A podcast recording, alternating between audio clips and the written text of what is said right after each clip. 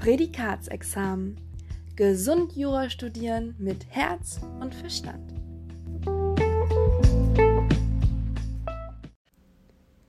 Hallo und herzlich willkommen in einer neuen Folge vom Prädikatsexamen-Podcast.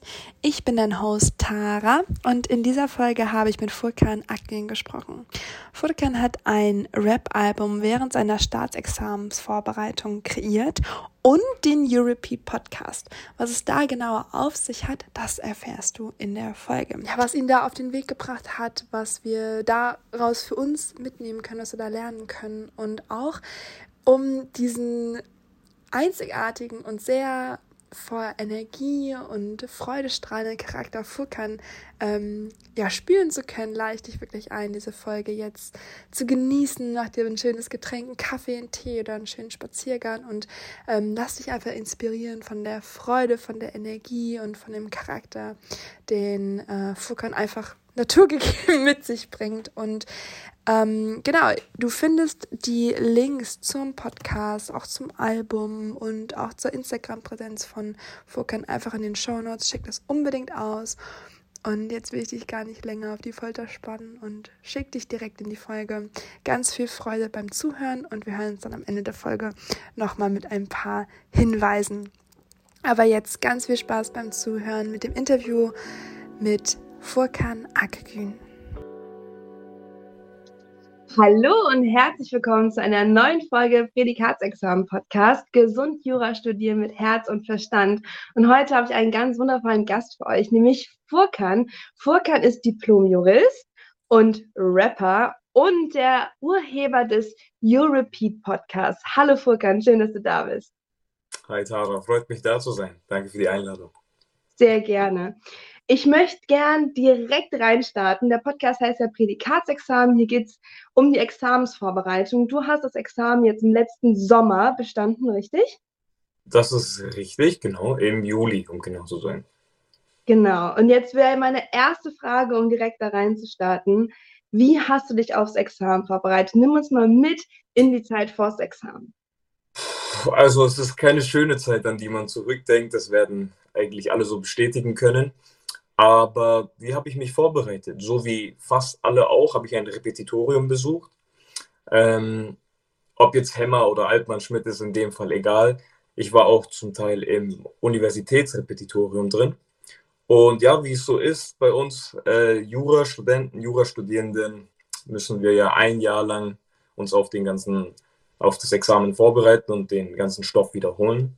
So habe ich das auch gemacht eigentlich. Mhm ein Jahr Rap und dann bist du direkt ins Examen gegangen? Bei mir war das ein bisschen anders. Ich habe sogar zwei Jahre Rap gemacht. Ähm, ich habe nämlich während meiner großen Übung Zivilrecht, ich weiß nicht, ob das bei euch auch so ist, aber wir haben sowas wie große Übungen im Zivilrecht für die großen Scheine. Und da habe ich schon mein Repetitorium begonnen. Und dann habe ich nochmal ein Jahr draufgesetzt für die Examensvorbereitung. Ah, krass. Okay, du hast also noch, äh, als auch gar nicht quasi die Zeit reif war für die Examensvorbereitung, angefangen mit dem Rap. Genau. Was hat dich dazu bewogen? Eigentlich eher die Leute, die praktisch über mir waren im Semester, die gesagt haben, ja, du hast ja jetzt Zeit, also kannst du ja ins Rap gehen und dann kannst du ins Examen gehen und dann kannst du alles schnell abhandeln. Ohne Witz, das war die schlechteste Entscheidung meines ganzen Ich schwör's dir, du lachst, aber das war wirklich eine sehr, sehr schlechte Entscheidung. Zweimal Repetitorium zu machen, ist wirklich keine gute Idee, weil im ersten Jahr hat man dann praktisch nur so ein bisschen mitgemacht, weil man ja genug Zeit hatte und dann im zweiten Jahr hat man erst richtig mitgemacht und da geht das ganze Geld drauf und die Zeit vor allem. Ja, ich hätte lieber Urlaub gemacht in, in dem Jahr, in dem ich ein bisschen mehr Pause hatte, in Anführungszeichen.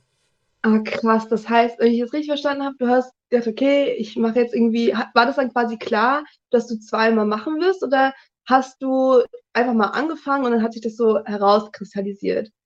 Ja, ich habe praktisch wirklich nur auf meine Älteren gehört, die gesagt haben, das macht Sinn, du hast jetzt mehr Zeit, du musst nur eine Klausur schreiben und eine Seminararbeit, da geht das schon. Mhm. Ähm, es ging nicht. ich dachte wirklich, dass ich das einmal machen werde und danach mein Examen schreibe. Ähm, aber im zweiten Jahr kam dann auch praktisch die ganze Pandemie-Geschichte, genau dann, als ich mein Freiversuch hatte, meinen Freischuss hatte. Ich verstehe, ich verstehe. Ja. Das heißt, das war ähm, im Endeffekt eine Überforderung. Also du warst eigentlich noch im, im universitären Rahmen und das hätte dich eigentlich schon genug gefordert. Ich glaube, das können sehr viele fühlen, dass Uni allein schon fordernd genug ist und du warst so, ja, und ich mache noch oben drauf einen Rap. Parallel dazu. Parallel dazu, genau, habe hab ich nur noch gesagt, mache ich noch ein Repetitorium. Ich weiß gar nicht, was mich dazu bewogen hat. Ehrlich, ich habe einfach wirklich gedacht, dass diejenigen, die das schon gemacht haben, Mhm. einfach viel mehr Erfahrung haben. Mhm. Und habe dann wirklich mich blind darauf verlassen, weil ich wusste ja gar nicht, wie das abläuft. Und ich habe mich da, bin ich auch ein bisschen selbst schuld, gar nicht damit befasst. Mhm. Und ich dachte, ja, man geht halt ins Repetitorium, hört sich die Sachen an, kann daneben noch eine Klausur schreiben, eine Seminararbeit schreiben und vielleicht auch eine Hausarbeit schreiben und dann geht man nach der ganzen Rap-Geschichte ins Examen und ja, da holt man sich dann seine, seine 8, 9 Punkte ab. Ne? Okay. Wurde ich ganz schnell gehandelt.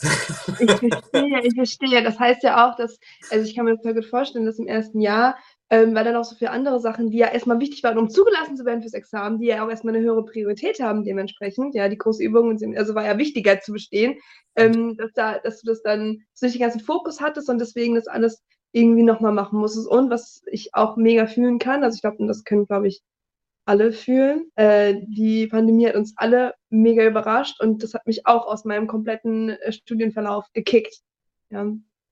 Diese Pandemie-Geschichte war wirklich, also ich weiß nicht, ob du auch zu Hause lernen kannst oder Bibliothekgänger bist, so wie ich. Also ich sag mal so, ich habe das Gefühl, ich musste es halt einfach lernen, äh, äh, zu Hause zu lernen. Ich bin eigentlich äh, total der Außerhalb-Lerner, ja. Facts. Das war ein sehr, oh mein Gott, das ist ein sehr, sehr guter Satz. Ich musste es lernen, zu Hause zu lernen. Bei mir ging das nicht. Ich schwöre es dir. Ich habe es versucht, es ging einfach nicht. Ich war sehr, sehr, sehr stark auf die Bibliothek angewiesen, wie eigentlich auch alle meine Freunde und ähm, alle Bekanntschaften. Und ja, nachdem die Bibliothe Bibliothek zugemacht hat, war das schon sehr schwierig. Das war dann praktisch mein zweites Jahr Examensvorbereitung. Und, Okay. äh, also kann, das war eine beschissene Zeit, aber das fühlen alle. Alle, die das hören, wissen genau, was ich meine. Ja. Ich würde gerne an den Moment gehen, du hast ja dann ein Jahr Rap gemacht und dann hast du ja entschieden, den Freischuss nicht zu schreiben, ne? Ähm, doch, ich wollte reingehen und das war, ich weiß nicht, God's Plan. Ähm, genau dann, als ich im September reingehen wollte. Ich glaube, das war 20, 2019 oder 2020, ich weiß es ehrlich nicht mehr, kam die Pandemie.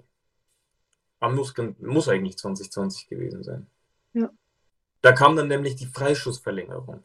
Und dann hieß es, also man muss nicht jetzt ins Examen, ich glaube, das war mein achtes Semester. Und dann konnte ich da praktisch in den Freischuss gehen. Und dann habe ich mich dagegen entschieden, ähm, achtes, neuntes Semester, weil wir eben eine Freischussverlängerung hatten durch die Pandemie. Mhm. Und dann habe ich das natürlich mitgenommen und das war dann praktisch wirklich ein Segen für mich, dass das kam. Natürlich absolut beschissen. Ähm, eine Pandemie ist nichts Schönes, aber in der Hinsicht war das dann positiv, weil ich dann wirklich mehr Zeit hatte, um meinen ersten Freiversuch zu benutzen. Und dann hatte ich Mhm. trotzdem drei Versuche. Und die habe Mhm. ich natürlich ausgenutzt. Okay, das heißt, ähm, die Entscheidung wurde dir quasi so ein bisschen auch abgenommen, weil einfach die Verlängerung kam. Du hast so alles klar. Thank God, ich habe jetzt noch ein bisschen mehr Zeit. Und dann hast du dich entschieden, okay, ähm, war das dann auch, ja, logisch, ne? Ein Jahr, nachdem du das Rap gemacht hattest, und dann hast du entschieden, ich mache jetzt noch mal ein Jahr drauf. Ne? Genau, ich habe ein Jahr Rap gemacht, das war während ich studiert habe. Dann nochmal ein Jahr Rap, nachdem ich fertig war, in Anführungszeichen mit dem Studium oder mit, mit den Scheinen und was auch immer und Seminararbeit etc. Und dann am Ende der zweiten Repetitoriumsphase kam dann eben die Pandemie und dann wurde mir die Entscheidung abgenommen, dass ich meinen Freischuss später schreiben darf. Und wie bist du dann in dem zweiten Jahr Rap ans Rap rangegangen? Was war da jetzt anders im Vergleich zum ersten Jahr? Ich habe wirklich mitgemacht oder versucht mitzumachen und wirklich vorgearbeitet, nachgearbeitet und mich gemeldet und alles Mögliche. Man war trotzdem zwei Monate hinterher. Ich will nicht lügen. Und das ist wirklich auch ehrlich, das ist eine True Story. Ich habe so viel mitgemacht, wie ich konnte. Aber jeder weiß, dass man im Rap einfach immer hinterher ist. Ob das jetzt zwei oder drei Monate sind, das ist einfach völlig normal. Okay, und was, was glaubst du, woran liegt das? Ich weiß es nicht. Ich glaube, die Fülle an Stoff zwingt uns praktisch dazu, erstmal zu begreifen, dass das, was wir hier lernen, nicht nur einfach einmal gelernt wird und dann im Gehirn bleibt, sondern das muss regelmäßig wiederholt werden. Und dieses Wiederholen später ähm, kollidiert dann praktisch mit dem, was man später neu lernen muss. Also man muss die ersten ähm, Monate wiederholen und lernt aber auch gleichzeitig im sechsten Monat den neuen Stoff. Und dann wird es einfach zu viel fürs Brain. So war es bei mir, so war es bei allen anderen auch. Ich kenne, okay, eine einzige oder zwei Personen kenne ich, bei denen es nicht so war, aber das sind Ausnahmen. Ansonsten bei allen 300 anderen Leuten war es immer dasselbe. Okay, das heißt, es ist einfach der Fakt, dass wir eine fucking große Menge an Stoff haben. Ja. ja. Und dass wir halt einfach parallel dazu Menschen sind, die eine gewisse, ich meine, ich kann mal versuchen, solange es geht, nicht zu schlafen, aber irgendwann sagt mein Körper, Schlaf. Ja, so, und ich kann mein Gehirn versuchen vollzustopfen mit Informationen, aber irgendwann sagt es, ich kann nicht mehr. Ja, ja, ja, das mit dem Schlaf ist eine sehr, sehr gute, ist ein sehr gutes Beispiel. Ähm, man kann einfach nicht irgendwann so viel Stoff in sein Gehirn pressen, weil man vergisst dann auch automatisch den Rest. Weil jemand hat es mal gesagt, irgendwie, das Jurastudium ist ein ewiger Kampf gegen das Vergessen. Und das hört im Referendariat übrigens nicht auf. Man muss ja die Sachen immer noch im Kopf behalten. Mhm. Ja. Und was würdest du sagen, okay, du hast dann vorgearbeitet, nachgearbeitet, ähm, was hat dir geholfen, da nicht, ähm, also so, ähm, ich will sagen, den Frust zu verlieren, aber ich meine, aber so dieses, nicht so, äh, ja, dran zu bleiben ein Stück weit und ähm, auch so von der Motivationskurve her irgendwie da, ähm, ja, eben, also halt dran zu bleiben, ja, weil ich zwei Jahre Rap, das ist ja schon einfach auch eine lange Zeit und äh, sehr viel Fokus auf, auf äh, eine Sache. Ähm, wie hast du das gemacht, auch so gefühlsmäßig? Also gefühlsmäßig war das so, ich habe, man muss aber auch bedenken, ich habe im ersten Jahr im Repetitorium nicht so viel mitgemacht und ich habe auch ab und zu ein paar Monate Pausen gemacht. Das heißt, ich habe dann einfach, während ich Klausuren geschrieben habe, diesen Monat ausgesetzt komplett, während ich Seminararbeit geschrieben habe, den Monat komplett ausgesetzt im ersten Jahr. Das heißt, ich war nicht durchgehend dran. Aber was ich schon gemacht habe, ist ähm, versucht, nicht nur durchgehend in der Bibliothek zu hängen, sondern auch mir meinen Kopf ein bisschen ähm, für andere Sachen freizuhalten. Weil hätte ich das nicht gemacht, dann hätte ich nicht durchgehalten.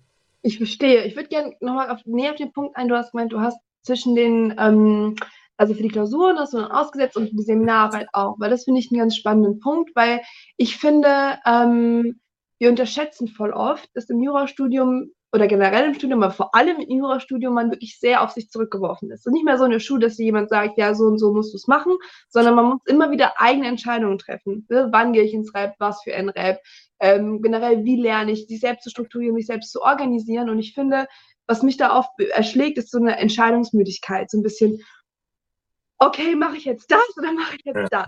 Ja, ähm, was hat dir da geholfen, also oder generell so, so Prioritäten zu setzen? Oder wie, würdest du sagen, wie war da so dein Prozess zu merken, okay, was ist jetzt aber ähm, richtig für mich? Also, da man sowieso ins kalte Wasser geworfen wird, ist es dann egal, man versucht dann einfach, sich noch über Wasser zu halten, praktisch. Also, wenn ich jetzt die Metapher benutze. Und in dem Moment habe ich einfach, man merkt es automatisch. Wenn du mit dem einen Stoff komplett überfordert bist, sei es jetzt eine Klausur, irgendwie große Übung Zivilrecht oder eine Seminararbeit, dann hast du automatisch keinen Kopf mehr für das Repetitorium. Dein Gehirn sagt dir schon, ey, chill mal ab, du bist nicht, du bist nicht mit ähm, 300 IQ auf die Welt gekommen, entspann dich mal so. Ich kann das nicht mir alles merken. Ich kann mir das nicht alles merken. Ähm, dann merkt man automatisch, wo man jetzt Abstriche machen soll. Und das war wirklich keine, äh, es war wirklich keine schwierige Entscheidung. Okay, ich verstehe. Das ist eigentlich cool, weil das, weil es mir so ein bisschen zeigt, dass, oder das ist auch eine Erfahrung, die ich gemacht habe. Und ich glaube, das ist auch ein bisschen unterbewusst der Grund, weshalb ich mich damals fürs Jurastudium entschieden habe. Ähm, dass es ist einfach so hart, in Anführungszeichen, dass du einfach krass werden musst. Also du musst ja. lernen, irgendwie zu differenzieren. Und ich meine, ich, ähm, ähm, so mit ganz viel Liebe und Anerkennung anderen Fachbereichen auch gegenüber. Ja, ähm, wenn, wenn ich dann Freunde, die aus anderen studieren, manchmal höre, oh, ich muss jetzt für in einem Monat 13 ähm, Vorlesungen mir angucken, die Folien. Bin ich mal so, ja. Okay. Ja, und ist cool. Und, das, dann, und, das, und das, es ist ja auch nicht nur Brain, was irgendwie zählt in der Welt, noch ganz viele andere Dinge und so, aber ähm, das ist halt für mich schon so ein Ding. Ähm, es wird ja nicht so gefragt, ähm, kannst du das oder ist es jetzt irgendwie cool für dich, sondern du wirst halt einfach konfrontiert mit so einer krassen Realität und du musst lernen damit klar werden. Das heißt, das Gefühl, man muss eigentlich, also man kommt fast nicht umhin, als Persönlichkeit auch zu wachsen, wenn man da irgendwie durchgeht. Ja, stimme ich dir 100% zu. Also das Jurastudium macht einen hart, ohne Scheiß.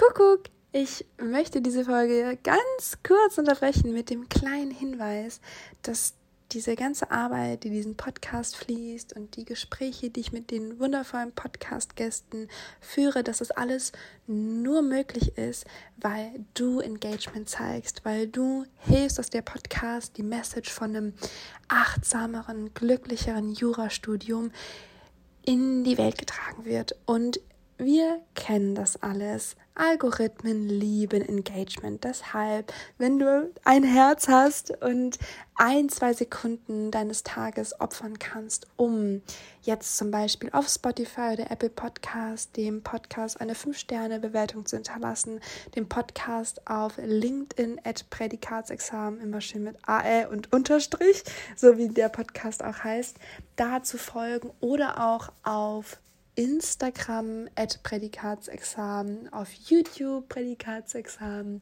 oder auch auf TikTok, Amazon Music. Also auf allen Plattformen sind wir wirklich vertreten und ähm, ja, das wäre wundervoll, wenn du uns da deine Hilfe und deine Unterstützung zukommen lässt. Denn ähm, nur daher ist dieser Podcast möglich. Und Jetzt will ich dich gar nicht länger ähm, palavern, wünsche noch ganz, ganz, ganz viel Spaß mit der Folge und wir hören uns. Bis dahin, vielen Dank für deine Unterstützung. Wenn ja. du davor weich warst, wirst du danach hart. Das kommt auch mit einher. Ich meine, unser Studiengang ist jetzt nicht unbedingt der familienfreundlichste Studiengang. Man hört es von allen Ecken, wir sind eine Ellenbogengesellschaft. Ähm, stimme ich auch nur in Teilen zu, aber ja, man wird da automatisch hart, du sagst es. Und was würdest du sagen, ich will jetzt gerade drauf kommen, warum hast du angefangen, Jura zu studieren? Boah, das ist eine sehr äh, langweilige Antwort jetzt. Ich wollte erst Architektur studieren und dann wollte ich aber nicht in ein anderes äh, Bundesland ziehen. Und dann wollte ich Lehrer werden. Dann habe ich den Sporteignungstest verschlafen, peinlich genug. Ähm, und ja, dann habe ich gesehen, es gibt einen NC-freien Studiengang bei mir in der Nachbar. Voll peinlich, ich weiß, aber es war halt einfach so. Es gab einen NC-freien Studiengang in der Nachbarstadt bei uns in Erlangen. Und ja, dann habe ich mich dafür beworben und die ersten Semester liefen gut. Und dann habe ich gemerkt, okay, ich kann den Stoff eigentlich. Dann habe ich weitergemacht. Krass. Ist ja vielleicht auch Gottes Plan, ne? Also, wenn, ich sage immer so, Gottes Wege sind unergründlich ähm, ja. wie man da so, wie du da reingeschlittert bist, weil im Endeffekt hast du dann ja nicht nur dein, ähm, ja, dich auf dein Examen vorbereitet, sondern du hast parallel noch etwas kreiert. Dann darüber haben wir uns ja auch kennengelernt. Das kann man natürlich auch kurz erzählen. Ähm, ich glaube, ist das es war, es war mitten in der Pandemie, glaube ich, ne? Da hatte ich, glaube ich, mal einen Blogartikel geschrieben für deinen, für deinen, deinen Blog. Ähm, und dieses ganze Projekt Europeat. Ja? Und äh, wer das noch nicht kennt, unbedingt mal auschecken auf allen Streaming-Plattformen. Europeat, äh, das ähm, Jura-Wiederholungstool für den auditiven Lerntyp. Ne? Und magst du mal erzählen, ich meine, aus, okay, da ist ein NC-freier Studiengang zu, okay, ich mache nicht nur das Studium, sondern ich kreiere parallel dazu noch einen Podcast. Wie ist das entstanden? Ähm, ja, wenn, wenn du das so formulierst, dann klingt es so, als wäre ich richtig, richtig krass. Und ähm, ich hatte einfach ultra viel Motivation zu der Zeit. Als diese Pandemie losgetreten wurde oder als die Pandemie losging, hatte ich sehr, sehr viel Energie. Ich konnte nicht einfach nur zu Hause rumsitzen, ich konnte aber auch nicht in die Bibliothek gehen. Das heißt, ich war zu Hause und ich wollte unbedingt irgendwas erschaffen, irgendwas kreieren. Und da ich selbst damit gestruggelt habe, immer irgendwelche Juramaterialien zu finden, die jetzt kostengünstig oder kostenlos waren und allgemein immer ähm, unterwegs war mit dem Auto und sowas und trotzdem keine, naja, Möglichkeit hatte, die Zeit sinnvoll zu nutzen, jetzt auf der Zug- oder Autofahrt, habe ich mir gedacht, okay, ich äh, erschaffe einfach mal was. Und es kam eigentlich echt sehr, sehr gut an. Ja, ich bin auch riesen Fan, weil ich sag dir, ich habe mir, ähm, bevor es das gab, selber auch so Memos gemacht, aber ich, es gibt so eine, es gibt so eine Scrubs-Folge, da sagt Elliot, ich weiß nicht, ob, ja, vielleicht kennt ihr ja vielleicht Scrubs, ne, da sagt Elliot, ähm, so, dass sie das halt auch macht und dass es aber nichts Schlimmeres gibt, als ihre eigene Stimme nachts um vier zu hören, die einfach erzählt. Und ich habe das so krass gefühlt, weil ich auf dem Weg zur Uni so mich selbst eine Willenserklärung ist. Und ich war so, oh mein Gott, halt's Maul. Aber auch so, oh Gott, ich muss auch zuhören. oh mein Gott, ey. Du hast jetzt eine Core-Memory bei mir geweckt. Das ist, ähm, oh mein Gott, ich sag dir, wie das angefangen hat. In meinem ersten Jahr, in meiner Examensvorbereitung, habe ich genau das gemacht, was Elliot macht. Und natürlich kenne ich Scrubs, wer kennt Scrubs nicht? Ähm, ich habe äh, auch wie sie mein iPhone genommen und habe dann in der Sprachmemo-App alle Unterlagen, die ich vor mir habe und Definitionen und Problemfelder und Aufbauschemata vorgelesen. Und dann habe ich mir sie später zum Wiederholen nochmal angehört. Ich schwör's dir, ich hatte irgendwann einfach keinen Bock mehr auf meine eigene Stimme. Vor allem die Qualität von, diesem, ähm, von diesen Ding-Kopfhörern ist ja nicht unbedingt die beste. Ähm, dann habe ich aber entschieden, ich mache das professionell, weil ich habe mir Mikrofone gekauft, ich habe probiert, wie das gut klingen kann. Und ähm, da ich nebenbei auch Musik mache oder gemacht habe, wusste ich, wie man audiotechnisch das verbessern kann. Also habe ich praktisch die beiden Komponenten verbunden, habe ein stabiles Mikrofon gekauft und dann habe ich früh morgens um 7 Uhr mit einer schönen bassigen Stimme und auch noch mit einer verstellten Stimme die Sachen aufgenommen schön langsam, damit es auch für jeden ähm, angenehm klingt. Und ja, trotzdem kann ich mir meine eigenen Podcast-Folgen nicht mehr anhören. ich kann es nur mega fühlen. Ja, das habe ich vom Schnitt jetzt der Folgen auch schon wieder gemerkt. Aber ja, das ist nämlich das Ding. Es ist halt wirklich ähm, eine Wonne, sich das anzuhören. Das kann ich wirklich empfehlen. Ja, weil es eben auch diesen, diese hohe Qualität hat und weil es auch so, ähm, es gibt auch, es gibt ja ganz viel mit, gibt ja ganz viel mittlerweile auf YouTube auch, die irgendwie Stoff erklären und so. Ja. Und ähm, ich will jetzt keinen Namen nennen, aber es gibt auch so ein paar Kandidaten, die höre ich mir an, aber da kriege ich dann so beim Kochen mache ich das dann oft, kriege ich nebenbei die Krise, weil ich nur so bin, Alter, du sprichst dir total ineffizient aus und denke mal nach, was du für einen Satz bildest. Ja. Also, weil die halt aus dem Freien sprechen und das ist natürlich auch noch ein ganz anderer Approach, aber es ist halt einfach auch schön, wie wenn man, wenn man halt die Definition und die Informationen halt in einem ganz astreinen, klaren ähm, äh, Konzept, einer klaren Form bekommt. Ja? Das ist einfach nochmal eine andere Ästhetik auch. Ja? Das stimmt, ja. Es gibt ja diese, du kennst bestimmt diese ASMR-Videos, ne? Mhm. Diese, diese crispy Videos und sowas.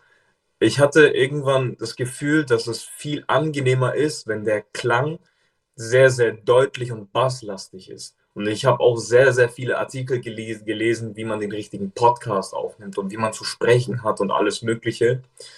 Ich finde aber nicht, dass das ein Podcast ist. Es hat eher was von einem Audiobook. Zu der mhm. Zeit habe ich auch sehr, sehr viele Audiobooks gehört, zum Beispiel von, naja, von irgendwelchen, von Sebastian Fitzek und sowas und alles Mögliche. Und da habe ich dann darauf geachtet, warum gefällt mir das so sehr?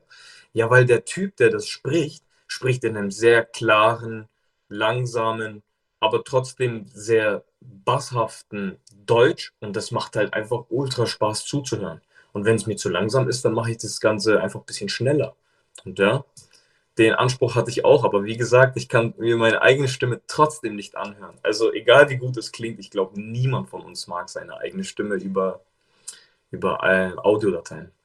Ja, das ist auch, ja, ich glaube auch, das ist einfach so, man, man ist einfach weird, sich selbst zu hören. Aber ich finde total wichtig, was du gerade gesagt hast, weil ähm, ich habe tatsächlich auch ein Interview mit einer, das ist schon veröffentlicht dann, wenn die Folge jetzt hochkommt, mit einer ähm, Stimmcoach. Und dass die Sprache und die Stimme, also erstmal für uns Juristen, und deswegen wirst du wahrscheinlich, also wenn sie das hört, wird sie sich mega freuen, ähm, wirst du wahrscheinlich in der Juristenkarriere auch oder generell in deinem Leben ähm, was so Vortragssituationen, generell, also alles, was ja zwischenmenschlich passiert, ist ja Kommunikation, ja. Und wenn die Stimme als das Medium souverän ja, und, und auch als Werkzeug wirklich genutzt werden kann, ist das ein Riesenvorteil. Einmal. Und das andere ist, ähm, und das ist auch so ein bisschen der Grund, weshalb ich hier sitze und mit dir rede und das hier alles irgendwie möglich mache. Ähm, Jura studieren darf auch schön sein, darf sich auch wohlklingend anhören, darf ähm, sich ASMR, Leute hören sich das zum, ja zum Einschlafen an. Ja, stell vor, Leute liegen im Bett und hören sich so ASMR-mäßig dann Definitionen an, weil man dann irgendwie so auch ins Unterbewusstsein und Tiefschlafphase und so. Das ist doch wundervoll, wenn wir aus diesem, öh, es ist immer hart und immer scheiße in so ein. Und ja, und das höre ich, diesen Podcast von Furkan höre ich mir einfach auch sau gerne an, weil er schön klingt. Das höre ich sehr, sehr oft. Das hast du sehr schön gesagt. Du hast, du hast es jetzt richtig schön melodisch gesagt auch noch. Das höre ich wirklich, wirklich oft, dass Leute mir sagen, dass sie meinen, meinen Podcast zum Schlafen hören, weil es mhm. wirklich so eine beruhigende Stimme hat. Aber ich habe auch gehört natürlich von Leuten, die wirklich Power Learning betreiben, dass das dann doch ein bisschen zu langsam und zu, zu, zu langwierig ist und sowas und zu monoton auch ich verstehe die Kritikpunkte, aber es hatte natürlich dann ähm, hatte einen anderen Anspruch. Voll. Und ich meine, wie du sagst, ne, wir leben in der Zeit, da gibt es dieses, ich höre fast alles auf YouTube oder so immer auf doppelter Geschwindigkeit oder ja. So. Oh mein Gott, ja, Mann. Ich auch. So. Und wir haben ja die Möglichkeiten, ja. Und äh, aber langsamer machen ist immer weird. Also schneller machen geht immer, langsamer machen ist immer weird. Ja. Ähm, deswegen, also das ist, ähm, ja, und ich finde eben, also vor allem den Aspekt von diesem, ja, von der Schönheit des Ganzen. Ähm, das das finde ich irgendwie wichtig. Das okay, jetzt haben wir quasi schon raus, so ein bisschen, ich fasse mal so ein bisschen zusammen, ne? so Stichwort Examensvorbereitung. Du hast ähm, also auch vor deinem Examen den Podcast gestartet. Das ist natürlich auch eine mega Wiederholung für dich, ne? weil du dich auf einer anderen Ebene mit dem Stoff auseinandersetzt. Ja. Ähm, du hast so zwei Jahre ungefähr Rap gemacht, einmal so ein bisschen neben der Uni und einmal richtig, richtig. Und ähm, so in Bezug auf ähm, jetzt für alle, die auch da drin stecken und denken, fuck, ich bin Monat hinterher, jetzt habt ihr hier das Signal, alles gut, das ist normal, das ist einfach so abgestaubt, ja, kein Stress, komm da und so. Ähm, und dann trotzdem einfach ähm, auch sich mit mit der Wahrheit vertraut machen, dass es einfach krass ist, dass es viel ist, dass es auch okay ist, wenn es schwierig ist und dass ähm, ja, man das auch nicht so, also so perfekt machen muss in dem Sinne, sonst darf auch messy sein und man darf auch zwischendurch äh, hinten dranhängen und so. Und ähm, was du jetzt speziell gemacht hast, ähm, du hast parallel einen Podcast aufgenommen, du hast dich, du hast auch andere ähm, Passionen von dir irgendwie damit verbunden. Und ähm, jetzt würde ich gerne nochmal noch einmal abschließend jetzt zur Examensvorbereitung quasi einmal konkret, was würdest du rückwirkend anders machen und ähm, den Aspekt von, okay, du hast, als ich nachgefragt habe, ganz eingangs gesagt, okay, es war furchtbar. Ähm, und hier soll es ja vor allem nicht nur um die inhaltliche Vorbereitung gehen, sondern auch so auf die, auf die seelische. Ne? Ähm, würdest du dir, ich frage jetzt mal so offen, ähm, für die Examensvorbereitung auch, also, also, oder eher gesagt, ein Prädikat für die Ganzheitlichkeit, seelische ähm, Gesundheit geben? Für die, für die Ganzheitlichkeit gebe ich mir 17 oder 18 Punkte. Yeah. Ungelogen. Ungelogen. Ähm, ich, war, ich war der Ruhepol schlechthin durch die ganze Examensvorbereitung hinweg. Du kannst jeden einzelnen meiner Freunde oder meiner Bekanntschaften oder Verwandten auffragen, wie ruhig ich in dieser Situation war. Und wenn ich gesehen habe, was für Nervenbündel um mich herum sind, dann war mir auch klar, wie ruhig ich bin. Also es war nicht so, ich war zu gelassen oder ich war zu entspannt oder sonst irgendwas, sondern ich habe richtig aktiv dafür gekämpft, meine Psyche und meine Mentalität auf einem sehr, sehr, sehr gesunden Niveau zu halten. Und das, darauf bin ich sehr stolz, wirklich. Beautiful, I love this. Okay, jetzt will ich Jetzt sind alle so, okay, wie hat er das gemacht? Okay, easy. easy, wirklich. Also es ist eigentlich kein Hexenwerk. Ähm, für die Leute, die jetzt wirklich sich, sagen, sich denken, okay, ja, der hat dann halt praktisch weniger gelernt und so, absolut nicht der Fall. Man fängt trotzdem um 8 an, man hört aber nicht um 8 auf, also um 20 Uhr, sondern man hört viel früher auf. Das heißt, ich habe maximal bis 17 Uhr gelernt, meine gesamte Examensvorbereitung hinweg. Für Leute wie uns, also Jurastudierende, ist das ein absolutes No-Go. Wenn du nicht um acht kommst und als allerletztes gehst, dann machst du was falsch. So ein Quatsch. Absoluter Quatsch. Weil die Zeit, die man dort ist, muss man auch sinnvoll nutzen. Und das Gehirn braucht seine Regenerierungsphase. Das heißt, von 8 bis 16 Uhr oder 17 Uhr mit gelegentlichen Pausen zwischendrin sehr, sehr, sehr strukturiert und sehr diszipliniert lernen, ist vollkommen ausreichend. Die Zeit nach 17 Uhr bis zum Abend habe ich ähm, mit meiner besten Freundin damals immer Nintendo gespielt. Wir sind einfach heim und haben Mario Golf oder so gespielt oder Mario Party oder irgendwas anderes. Im Sommer sind wir dann halt natürlich rausgegangen und sowas. Genau, das ist auf jeden Fall mein allergrößter Tipp, den ich mitgeben kann, wie man das erfolgreich und gesund meistern kann. Ist auch schön. Okay, ich habe jetzt gehört, einmal ähm, sich nicht von diesem, ich habe das Gefühl, es gibt immer so einen Wettkampf, wer kommt zuerst, wer bleibt am längsten, ja, da einfach rausdroppen und ja. äh, die Zeit sinnvoll nutzen, strukturiert und diszipliniert lernen und dann, und das finde ich mega wichtig, ich jetzt auch gehört, ähm, einen Ausgleich schaffen. Also ja.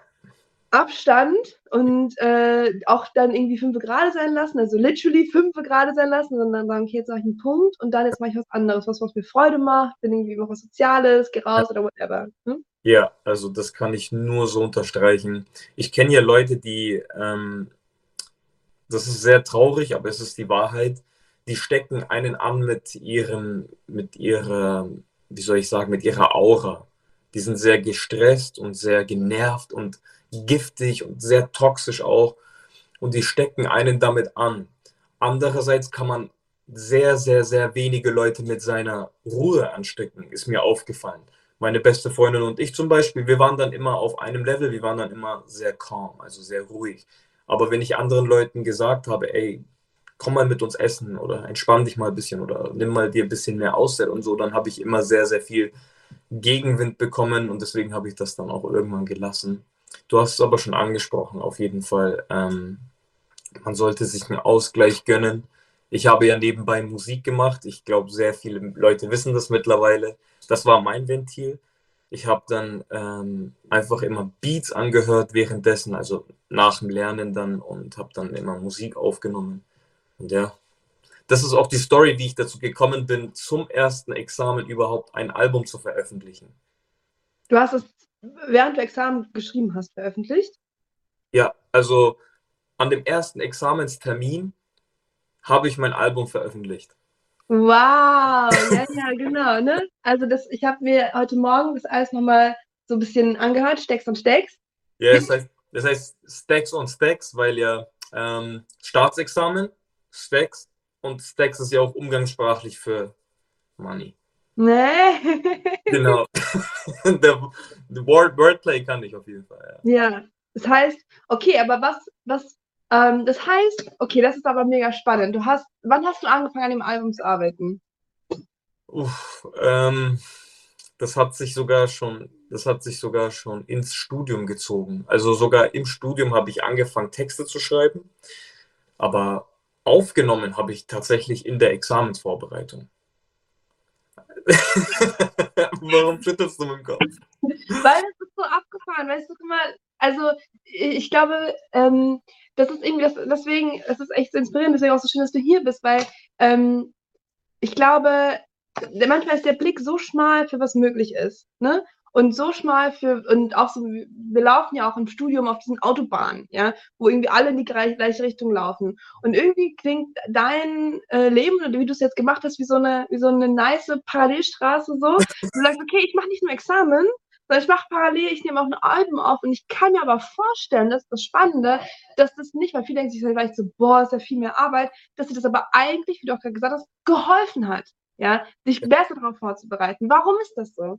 100 Prozent. Also es stimmt, es lenkt einen in gewisser Weise ab, aber das ist nichts Schlechtes. Die Leute assoziieren Ablenkung mit was Schlechtem, aber das ist nicht der Fall.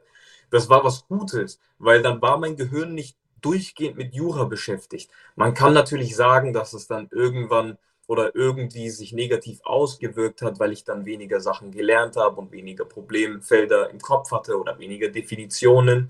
Andererseits habe ich dafür auf ähm, gesundheitlicher Ebene sehr viel gewonnen. Ja, und du hast ein fucking geil aufgenommen.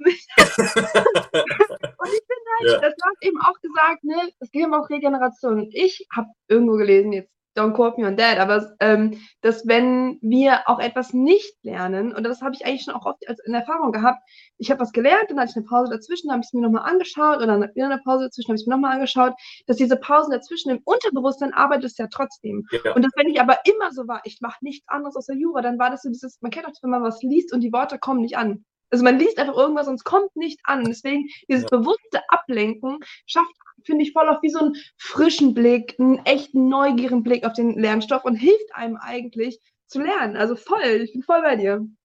Ohne Scheiß, da sagst du was richtig Wahres. Also ähm, das, was du gelesen hast, habe ich auch gelesen. Das stimmt, hundertprozentig.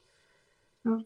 Und dann ist es vielleicht auch so, und das finde ich auch spannend, so auch Stichwort Selbststudium und oder beziehungsweise Examensvorbereitung ist ja irgendwie, ja, man ist so auf sich selbst zurückgeworfen. Also zumindest ich habe mich, ich fühle mich ganz viel oft so, ein anderes Projekt zu haben, was dein Projekt ist, ne? Und auch irgendwie das so, so mit dem Datum dahin zu packen. Ich meine, also war diese Idee auf einmal da oder wann hattest du diese Idee, diese, diesen Veröffentlichkeitsdatum auch noch auf den ersten Schreibtermin zu legen?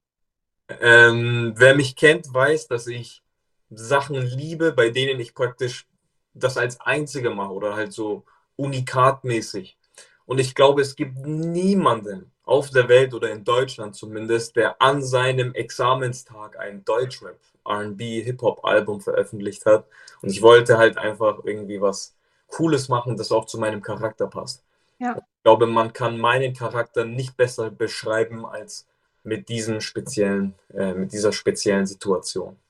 Geil, weil das ist so geil, weil das zeigt eigentlich einfach nur, wie sehr du da bei dir gewesen bist und das einfach ein, Aus, einfach ein Selbstausdruck ist und das einfach und auch von einem auch, und auch und das finde ich halt geil, weil ich sehe halt gerade total so effizientes Denken mäßig so ja macht ja voll Sinn, du hast an einem Projekt, das kombinierst mit einem anderen Projekt, das heißt du äh, der ganze Fokus richtet sich auf dieses Datum hin und auch so Manifestationstechnik ist es die Energie ist fokussiert, also ich meine so kann man alles denken, aber was ich jetzt bei dir höre ist eigentlich so ich finde es geil und das ist so eine geile Motivation, weil ich meine, am liebsten will man ja in seinem Leben Dinge machen, die man geil findet. Dann hat man auch echte Motivation, dann hat man auch echten diesen Juice, ja, da in Lebenssaft reinzustecken. Und das ist einfach, das, also eine bessere Motivation gibt es gar nicht. Ja, ja ich kann es auch jedem nur empfehlen. Also wenn ihr für etwas passionate seid, also wenn ihr etwas leidenschaftlich macht, Bro, dann bleibt dahinter. Macht das, zieh das durch wir sind in einer Zeit, wir sind irgendwie in dem Studium gefangen und wenn ihr das dann einfach durchzieht, ihr fühlt euch am Ende des Tages viel besser, als wenn ihr zurückblickt und euch denkt, ach hätte ich mal lieber. Und das ist sehr, sehr traurig. Es gibt sehr viele Leute, auch die ich kenne, die zurückblicken und sich denken, ach hätte ich mal lieber. Ja, hättest du halt mal lieber. Und das sage ich dann eben für die neue Generation. Ja, mach halt. Ich habe auch sehr viel Backlash bekommen, muss man schon auch sagen. Ich habe sehr viel auch dumme Kommentare bekommen oder es wurde auch sehr viel dummes Zeug geredet, weil ich eben das Album am Examenstag veröffentlicht habe. Aber im Endeffekt, Bro, ich habe ein Album an meinem Examenstag veröffentlicht und sonst keiner. Und ich finde das für mich cool und für mich nice. Kann dir ja egal sein. Deswegen macht einfach das, worauf, wofür ihr brennt. Und dafür habe ich gebrannt. Das fühle ich so krass. Und ich meine, das ist im Endeffekt auch der Grund, weshalb ich hier bin und mit dir rede, weil wofür ich brenne, sind Menschen und Gespräche zu führen. Oh. Und ich habe das auch kombiniert. Also ich sage, okay, ich, ich mache Examen, ich bereite mich darauf vor und wie kann ich irgendwie aber meine Passion für die Geschichten anderer Menschen und das im Gespräch, in diesem Ich- und Du-Austausch irgendwie ähm, herauszukitzeln, wie kann ich das irgendwie dafür nutzen? Und das ist im Endeffekt auch der Grund, weshalb ich das jetzt so kombiniert mache und hier sitze. Ja, und ich glaube auch, und das andere finde ich auch mega wichtig, was du gerade gesagt hast, weil das war eine ganz tiefe, sauwichtige Re Realisation für mich, auch in der Pandemie. Ich war nur so, ich habe auf mein Leben geschaut und war so, ey, du sitzt seit Jahren einfach nur am Schreibtisch. Oh mein Gott, ja. Das, soll das, denn, soll das deine 20er gewesen sein, dass du fucking nur immer an deinem scheiß Schreibtisch gesessen hast? Weißt du, mein Gott, dann brauchst du halt ein Jahr länger im Studium, aber hast dazwischen auch noch gelebt. Und das ist irgendwie so ein Ding, was, wo ich mir echt denke, in der Jurawelt, wir eiern uns, wir geilen uns so einen drauf ab, dass wir so krass sind und immer so für eine Bitte hängen. Aber ganz ehrlich, so geil ist es gar nicht. Ich uh -uh. so viel geilen Scheiß da draußen. Ab, ab, unabhängig vom Schreibtisch. Ohne Scheiß, geht raus. Es ist nicht cool. Es ist nicht geil. Für ein paar Leute okay. Es ist deren Lebensinhalt. Jura ist deren Lebensinhalt. Aber das ist nichts Schlechtes. Das ist bei Gott nichts Schlechtes. Menschen, die für Jura brennen, ich kenne sehr viele, die sind auch cool. La leben und leben lassen halt, ne? Aber Leute, in euren 20ern, geht raus, meine Fresse, macht Urlaub. Ich habe das nicht gemacht und ich bereue es auf den Tod. Ich habe in meinem ganzen Studium vielleicht einmal Urlaub genommen. Und ich bereue es sehr, sehr, sehr stark. Ja. rückblickend kann ich sagen, ich habe alles richtig gemacht, auch wenn ich jetzt ähm, nicht mein ganzes Leben für Jura geopfert habe, habe ich schon sehr viel dafür aufgegeben in meinen Studienjahren. Leute, es macht keinen Unterschied, ob ihr ein Jahr länger braucht oder nicht. Ich hatte anfangs ja erwähnt, dass ich meine Examensvorbereitung dann eben früh angefangen habe, weil die Leute von, die älter waren als ich, mir gesagt haben, mach es früher, dann bist du früher fertig. Und ich fand den zu dem Zeitpunkt die Argumentation logisch. Früher mhm. anfangen, früher fertig werden. Jetzt habe ich mein Examen geschrieben und habe es bekommen und bin der Ansicht, egal wie viel Zeit ich mir hierfür genommen hätte, es hätte perfekt gepasst. Mhm. Auch wenn es 17 Semester gewesen wären. In der Zwischenzeit hätte ich dann aber noch Urlaub gemacht, hätte mit Freunden was gemacht, hätte mich mehr um Familie gekümmert, und wäre halt dann später fertig geworden, aber mein Gott, ja. wen juckt's? Ja. Und ich glaube halt auch eben, dass es gar nicht so ein Entweder-Oder sein muss. Ne? Man kann ja für Jura brennen, ja, ja. also so ein bisschen zwischen 8 und 17 Uhr. Und danach kann man auch diesen, kann man diesen Umhang auch ablegen und dann, oder mal für eine Woche oder so und dann auch sich anderen Dingen im Leben irgendwie öffnen. Ne? Safe. Ja, das klingt jetzt so, als wäre ich sehr, sehr äh, distanziert, was Jura angeht. Aber nimm mich und steck mich in einen Raum voller Juristen und schau, wie ich dann anfange, mit denen zu diskutieren. So ist nicht, natürlich brenne ich auch für Jura, aber das ist halt nicht das Einzige im Leben. Ne? Ja, und das darf auch sein. Also ich habe für mich gemerkt, das ist auch eine richtige, das war ein richtiger Prozess, mir auch zu erlauben, dass ich auch noch ganz viele andere Sachen sein darf, neben irgendwie einer fleißigen Jurastudentin. Also das war ganz viel meine Identität halt am ja. Anfang. Ne? Und ich musste mich so richtig so rausschaufeln. Und dafür musste ich manchmal auch wirklich sagen, okay, Jura mal kurz ganz raus, damit ich das mal irgendwie auf die Kette kriege. Und jetzt kriege ich es gerade so, jetzt habe ich das Gefühl, so langsam jetzt gerade kann ich irgendwie Jurastudentin sein, aber ich kann auch Tara sein außerhalb von Jura und auch in Kontexten sein, wo Leute das gar nicht wissen, wo ich es auch voll gut finde, dass sie es vielleicht gar nicht wissen und ich irgendwie eine ganz andere Seite auch leben kann und so. Ja. Ey, du hast so coole Metaphern, das ist unfassbar. Ich musste mich erst rausschaufeln und sagen, das, das, ist echt krass. Aber es ist wahr. Du bringst ja. den Leuten praktisch ähm, vor Augen, was sie gar nicht wissen. Und das ist halt einfach so. Du hast einen Charakter, aber der zeigt sich nicht, wenn du die ganze Zeit nur der Jurist oder die Juristin bist. Zeig uns deinen Charakter. Wir wollen sehen, wer du wirklich bist. Amen. Das kann ich nur unterstreichen. Okay. ähm, dann würde ich mal zur nächsten Frage vorgehen. Und zwar, ähm, äh, was würdest du sagen, wir haben das da vielleicht ein bisschen angeschnitten, aber vielleicht auch nochmal auf den Punkt gebracht. Wie hat die Examensvorbereitung dich als Mensch gefordert, weitergebracht und was hast du über dich und das Leben gelernt? Boah, das ist eine sehr, sehr gute Frage. Da muss ich tatsächlich kurz nachdenken, weil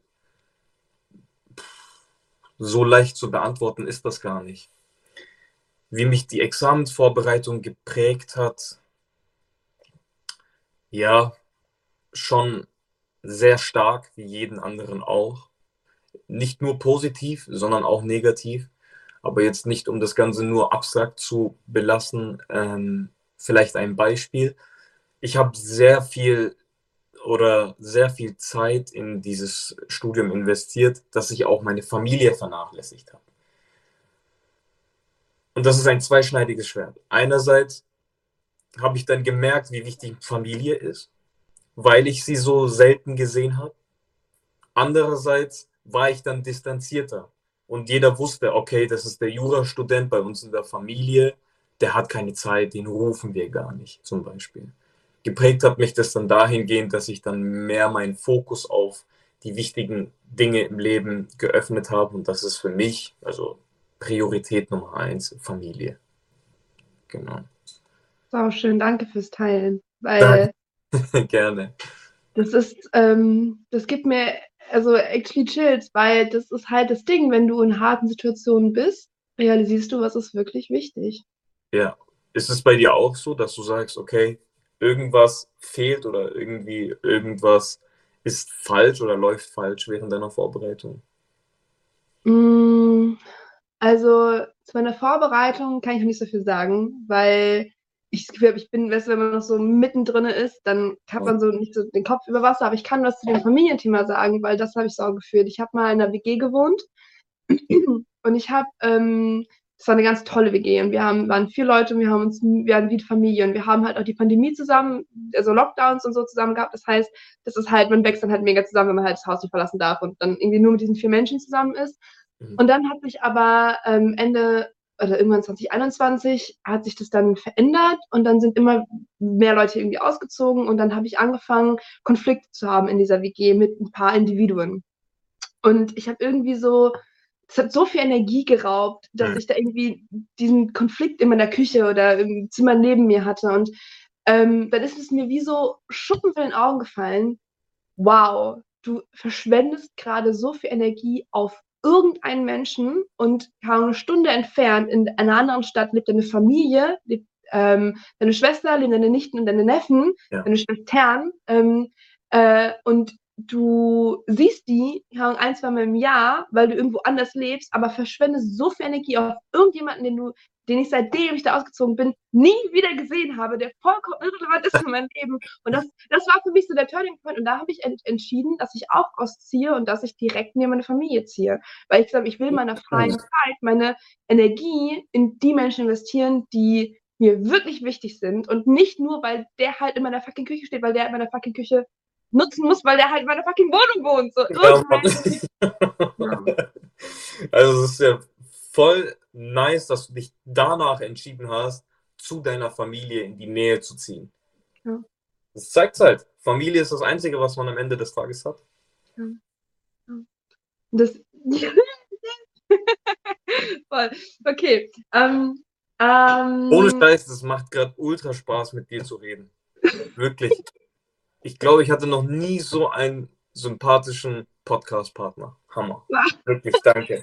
Das freut mich, das freut mich. Ja, ich finde es auch mega, mega geil, wie vulnerable und offen du hier dich gerade teilst. Und ich glaube, dass das mega viele Leute, also ne, wenn ihr jetzt gerade zuhört und denkt, fuck, Alter, ich fühle das Gespräch so krass, checkt mal aus, ne? Furcam Bay, ähm, auch Bay auf Spotify die Musik auschecken, auf jeden Fall. Ähm, ja, genau, You Repeat, wenn ihr Jura-Wiederholung haben wollt und dann auch bei Prädikatsexamen unter Post zu dieser Folge dalassen, was hat dich inspiriert.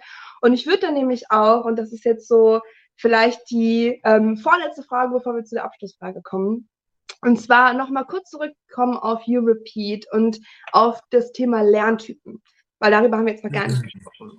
Weil das finde ich nämlich auch einen super, super spannenden, wichtigen Punkt. Und da würde ich einfach jetzt die Frage ganz offen an dich geben. Äh, wie kamst du auf das Thema Lerntypen? Was kannst du darüber erzählen? Und was kannst du vielleicht auch erzählen, wie du da so an deinen Lerntyp angekommen bist? Ja, es gibt ja die eine Ansicht, die sagt, es existieren gar keine Lerntypen. Was ich aber nicht so sehe, weil ich bin absoluter auditiver Lerntyp merkt man ja vielleicht auch, sonst hätte ich den Podcast nicht gemacht oder die Wiederholungsplattform. Wenn ich nicht jemanden habe, der mir eine Sache erklärt, werde ich sie ums Verrecken nicht lernen. Ich kann mir mhm. natürlich ein Buch nehmen und dann 20 Mal über dieselbe Zeile lesen, so wie wir es vorhin schon hatten. Ich werde das nicht lernen oder halt nicht so effektiv lernen, wie wenn es jemand, der es schon gelernt hat, mir erklärt. Also ich bin auditiver Lerntyp. Man kann das natürlich aber auch nicht immer alles in eine Schublade packen wenn ich jetzt so eine Grafik vor mir habe und auf YouTube mir jemand irgendwie mit einer Grafik erklärt, wie die Zusammenhänge zwischen den einzelnen Problemfeldern sind, dann lerne ich das natürlich viel, viel inniger, weil ich auch bildlich denke. Ich würde jetzt aber auch nicht sagen, dass ähm, automatisch je, jemand, der visuell oder auditiv ist, dann gar nicht mehr offen für andere Lerntypen ist. Was gibt es noch? Olfaktorisch, aber ich glaube, das ist kein Lerntyp. das ist einfach nur ein Nerv. Ich glaube, wir hatten es bei uns in der Schule, da hatten wir auch sowas mit Fühlen und Tasten und so. Genau. genau, und ich glaube, was für mich da irgendwie so spannend ist, es ist halt auf jeden Fall mal mehr als nur ein fucking Buch lesen. Ja. Oh mein Gott, zu dem Stichwort. Jetzt im Referendariat merke ich überhaupt, wie die ganzen Zusammenhänge für die Problemfelder sind. Und ich weiß, es geht jedem anderen genauso, der mit mir im Referendariat ist. Jetzt merken wir erst, ach, deswegen gibt es dieses Problem. Ach, deswegen macht man die Klageschrift so und so. Oder deswegen gibt es diese Zwangvollstreckung in dies und das. Und das lernst du erst später. Und deswegen weil? richtig, weil du eben hier das große Ganze siehst. Im Studium lernst du nur die Kernbereiche. Beim Referendariat brauchst du ja die, da hast du die Gussform. Und alles, was da drin ist, weißt du ja bereits schon. Aber dann kommt dieses große ganze Bild und du gehst einen Schritt weg und dann siehst du das Puzzle und denkst dir, also ja voll das schöne Bild eigentlich. Aber jetzt verstehst du erst, was dieses Bild darstellen soll. Weißt? Ja. Davor hast du mhm. die einzelnen Teile gehabt. Mhm, mhm. Ah, das fühle ich auch total. Das ist so weg aus diesem ne, Spezialwissen, diesem, diesem, irgendwie, man ist auch bei Problemfeldern oder wenn ich, wenn man, ich weiß also wenn ich früher irgendwelche Argumentationen auswendig, Argumentationen auswendig gelernt habe und so, ich war immer so, hä, aber warum? So, es ja. ist so, es ist so, ein, so, so ein Fitzelchen am Ende eines, eines langen Baumes, irgendein super Detail, so, hä, aber why though? So, und jetzt, was ich bei dir so höre, oder was ich auch schon so ein bisschen das Gefühl dafür bekommen habe, ist halt einmal, wenn du halt Kontext hast, also auch wenn du halt mhm. in der Realität bist und du siehst halt irgendwie auch einfach einen Grenzfall, du bist halt wirklich so, ah, jetzt ist wirklich die Frage, ist es so oder so, weil ich muss es jetzt wissen, weil sonst kann ich den Fall jetzt hier irgendwie nicht beurteilen, ja. Ganz und dann irgendwie diesen ganzen Zusammenhang und dann verbinden sich diese, wie gesagt, in der Gussform, ne, verbinden sich diese ganzen kleinen Spezialwissenseinheiten zu einem großen Ganzen. Ja, zum Beispiel im Studium hat man ja immer diese Literaturmeinung A, Liter Literaturmeinung B, herrschende Meinung, allgemeine Meinung, Mindermeinung. Und im Referendariat hast du das zwar alles auch, aber du gehst einzig und allein mit der Rechtsprechung. Und Punkt. Und so ist es. Fertig aus. Und da siehst du dann erstmal so, oh mein Gott, schön, dass es diese ganzen Meinungen gibt, aber es bringt mir einfach gar nichts, wenn ich den Fall hier lösen will oder dem Mandanten helfen will oder so. Ja, exakt. Das ist auch so mein Pro-Tipp. Ähm, äh, BGH-Entscheidungen oder höchstrichtige Entscheidungen sind nie falsch. Ich ja. lerne eigentlich auch jetzt schon nur äh, Entscheidungen, also versuche mir das zu merken oder versuche zu verstehen, ja. wie der BGH argumentiert, weil das, das kann nicht falsch sein. Sehr gut, das ist, ja, das ist sehr gut. Also wenn ich einen Tipp mitgeben würde, dann würde ich auch das hier genau als Tipp mitgeben. Das ist sehr gut. BGH-Meinung bzw. BGH-Rechtsprechung und auch die Argumentationsstruktur dahinter. Ja. Nicht nur auswendig lernen, weil sonst ja. äh, tut man sich ein bisschen schwer im Examen, wenn man einen anderen Sachverhalt bekommt und dann nicht weiß, warum man da jetzt so argumentieren muss. Ja, ja exakt. Right. Das heißt aber, und genau deswegen finde ich es auch, glaube ich, ja, ähm, das ist so, was ich jetzt auch raushöre, ist so dieses aus, einfach aus anderen Perspektiven halt draufschauen. Ja, und das ist halt das, das mit diesem auditiven Lerntyp, oder diesen, diesen, diesen Gedanken von dem Lerntyp, ob, man muss ja schlussendlich jetzt vielleicht nicht hier entscheiden, äh, ob es es jetzt so gibt oder nicht, aber es ist auf jeden Fall, ich empfinde es als eine enorme Bereicherung, dass wir wirklich, darf ich sagen, thank God, in schon einer Zeit leben, wo es so viele Möglichkeiten gibt, auf verschiedene Art und Weisen zu lernen und auch Menschen wie dich gibt, die sagen, okay, ich ähm, nehme jetzt in der Pandemie die Zeit und die Energie, das für andere zugänglich zu machen. Das ist äh, mega wundervoll und ähm, ja, danke auch, dass du das gemacht hast. Sehr, sehr gerne. Ich habe es in der ersten Zeit oder halt eigentlich bis vor, bis vor drei Monaten, war auch immer alles, alles, alles kostenlos. Jetzt sind vereinzelte Episoden auch kostenpflichtig, aber das sind, keine Ahnung, 99 Cent im Monat. Das mache ich nur, damit ich praktisch die Webseite noch am Laufen äh, halten kann oder halt aktiv halten kann. Sobald das dann die Einnahmequelle von woanders kommt, mache ich es natürlich wieder, äh, mache ich diese einzelnen Folgen dann wieder kostenfrei. Ja, und ich finde es aber auch, also das ist ähm, auch wichtig zu sagen, dass ähm, du bist, du, du hast es in deiner Studienzeit gemacht, ja. Also das ist auch, ähm, und das kann man auch mal sich irgendwie ins Verhältnis setzen mit, ich meine, wir wissen, wie teuer teilweise Lehrbücher sind, oh. ähm, die wir konsumieren. Und ähm, ich finde das Great. wirklich, also ich bin mega froh, dass ich für, für, für viele verschiedene, ich bin wirklich so in manchen Rechtsbereichen arbeite ich mit diesen Unterlagen und anderen mit jenen und dass man da einfach da diese Flexibilität und diese Wahlfreiheit hat und dann kann man sich auch ein paar Folgen kaufen, mein Gott, und dann kommt man auch, also auch immer noch auf weniger Geld, als man vielleicht für andere Lehrunterlagen vielleicht bezahlt. Ähm, Finde ich auch. Hast du dann aber, hast du das Gefühl, dass das nicht zu viel Material ist? Weil das höre ich auch von sehr vielen Leuten. Ähm, das Ding ist, und das ist etwas, worauf ich, glaube ich, richtig stolz bin, ich habe mich von dem Anspruch verabschiedet, es perfekt machen zu müssen. Oh, das heißt, okay. ich muss nicht alles ähm, äh, wenn ich zum Beispiel einen riesen Pool habe an, jetzt zum Beispiel irgendwie habe ich jetzt letztens Baurecht gemacht, ich habe super viel Materialien zum Baurecht, keine Ahnung warum. Und ähm, ist ja gar nicht so mega äh, relevant vielleicht erstmal, also im Vergleich zu anderen Bereichen, Zivilrecht, aber okay, äh, öffentlichen Recht. ähm, ähm, und äh, so, Stichwort perfekt machen. Ähm, und äh, ich muss ich muss, früher hätte ich mich gezwungen, dass ich jede Seite, jedes, jedes, jeden Post-it, jede Karteikarte bis ins letzte Detail auswendig kann, alles, alles weiß. Und das muss ich nicht mehr. Das, ich erlaube mir, ähm, da, äh, weil im Endeffekt, es geht gar nicht. Ich habe gemerkt, es nee. geht gar nicht. Nee, es ja, geht weil, weil es einfach, weil das, weil das Feld ist viel zu groß und ähm, das, den, aber den Anspruch trotzdem zu halten, ist halt einfach nur dumm, weil dann fühle ich mich einfach nur scheiße. Deswegen ähm, ja, erlaube ich mir ganz viel äh, äh, Materialien auch zu haben und äh, muss das nicht alles perfekt machen und haben. Ist echt so. Es geht, in, es geht aus dem Grund schon gar nicht, weil wenn man anfängt, eine Meinung zu lernen, beispielsweise jetzt im Baurecht oder sowas, dann gibt es eine Rechtsprechung dazu. Das ist aber nicht die einzige Rechtsprechung, da gibt es noch andere Rechtsprechungen dazu.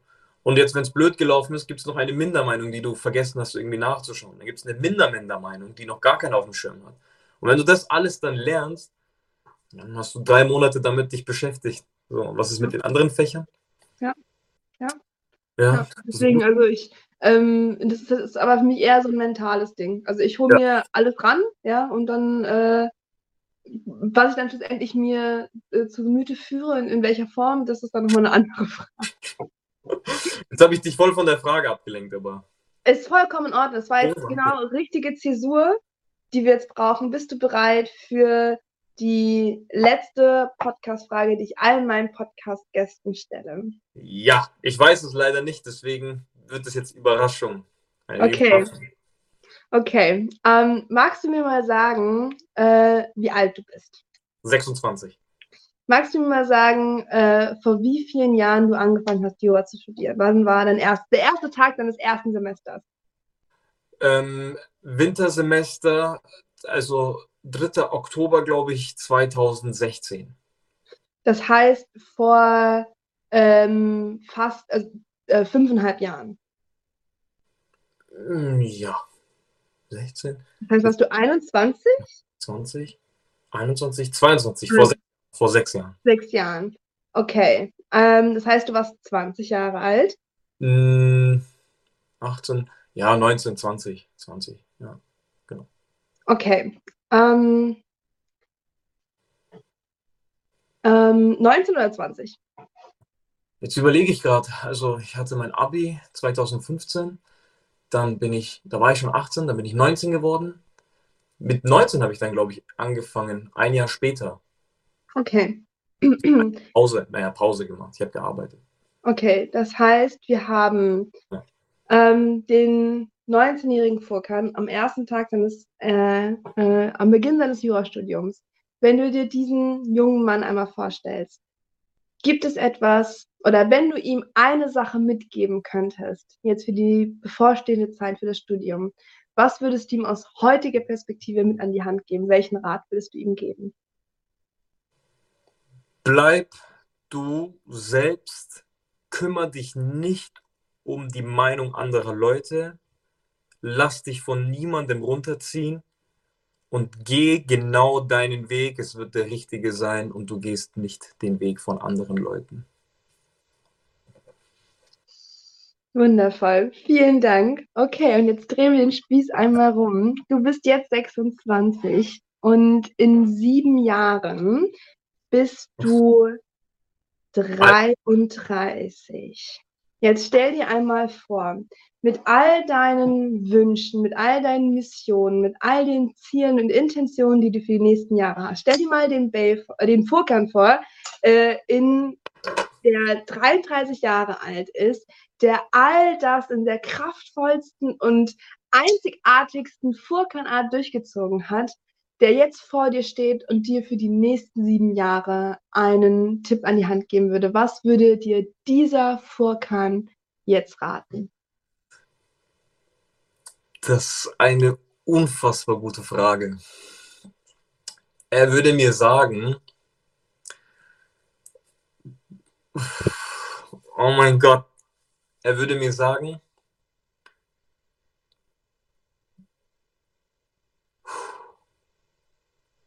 oh mein Gott, du hast mich so kalt erwischt. Straight from the heart. Er würde sagen, dass egal wie du dich gibst und wie andere Menschen dich wahrnehmen, dass dein Charakter einzigartig ist und dass du nichts damit falsch machen kannst, wenn du einzigartig bleibst und dass du nicht in irgendeine Kategorie oder in irgendeine Schublade passen musst, sondern einfach nur das Beste aus dir rausholst und einfach jeden Tag besser wirst als der Furkan gestern. Das würde er mir sagen. Crazy, ne? Crazy. Danke.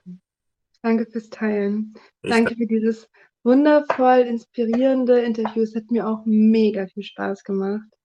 Ähm, danke für deine Offenheit. Ähm, danke für den ähm, äh, Spaß und die Freude, die, die, du uns schenkst, indem du du selbst bist. Und ähm, ja, also ich freue mich wirklich auf, ich bin, ich bin echt happy, dass wir uns jetzt kennengelernt haben und ich freue mich auf die nächsten Jahre, was wir so voneinander mitbekommen werden.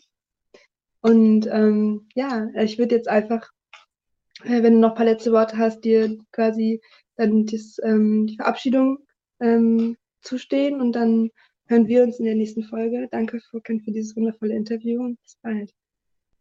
Ich danke dir natürlich auch für die Einladung. Es hat mir mega, mega Spaß gemacht. Du bist eine absolut krasse Interviewerin und Podcast-Partnerin. Das ist echt crazy. Wirklich. Du machst es richtig, richtig, richtig stark. Ich muss gleich. Nein. Danke dir, danke dir. So, ihr Lieben, checkt alles aus. Ihr findet alle Informationen, alle Links in, der, in den Show Notes, ja. Ähm, und wir hören uns in der nächsten Folge. Macht's gut. So, ich habe euch versprochen, dass wir uns hier am Ende der Folge nochmal treffen. Und zwar habe ich hier jetzt nochmal so den kleinen Reminder, sag ich mal, dass äh, dieser Podcast, ich mache den aus Liebe und ich bin so froh für jeden, den dieser Podcast schon erreicht hat und auch für jeden, der ähm, ja, mir Rückmeldungen gegeben hat, dass dieser Podcast ihn inspiriert und ähm, also ich bin total überwältigt von der, von der Liebe und von der ähm, Wirkung, die dieser Podcast ähm, in der Welt haben darf. Und gleichzeitig spüre ich in mir den riesigen Wunsch, dass noch viel, viel mehr Jurastudentinnen diesen, ja, ich sag mal, neuen Weg der Jura, neuen Weg des Jurastudierens, dass den einfach noch viel mehr Menschen begehen können. Und was da hilft oder wie du einen kleinen Beitrag dazu oder eigentlich sogar einen sehr großen Beitrag dazu leisten kannst, dass das passiert ist, indem du einfach den Podcast auf den digitalen Plattformen unterstützt durch dein Engagement, weil wir wissen, alle Algorithmen spielen Content, den Content ähm, noch weiter, noch mehr an andere Menschen aus, wenn der Algorithmus merkt, okay, ähm, die Inhalte werden gemocht, die werden geteilt, geliked und deshalb, was auf jeden Fall sehr hilft, ist den Podcast auf Spotify oder Apple Podcast mit einer 5-Sterne-Rezension bewerten. Ähm, dann hilft immer sehr auf Instagram abonnieren und liken und teilen. Und ansonsten gibt es auch, wer jetzt hier noch so fleißig meine Werbung sich bis zum Ende anhört, den Verweis, es wird bald ähm, einen Premium-Content geben. In der LinkedIn-Gruppe Gesund Jura studieren. Die findest du, wenn du auf LinkedIn. Übrigens, Geheimtipp Nummer eins. Also jeder, der eine Karriere haben will in den nächsten zehn Jahren, sollte sich sein LinkedIn-Profil aufpolieren. Das war nur so am Rande. Aber ähm, genau, da gibt's die Seite Prädikatsexamen. Da kommst du auch auf die Gruppe und da kannst du eine Anfrage stellen und dann bist du da quasi im Inner Circle. Und ähm, genau, ich freue mich äh, und bedanke mich von Herzen für den Support und äh, das Engagement und ja, schick dich jetzt in eine kraftvolle Woche, äh, voller Energie, voller Kraft, voller Individualität. Ähm, und äh, ja, wir hören uns dann nächste Woche, Montag 6 Uhr, selber Ort, selbe Zeit. Alles Gute und bis dahin.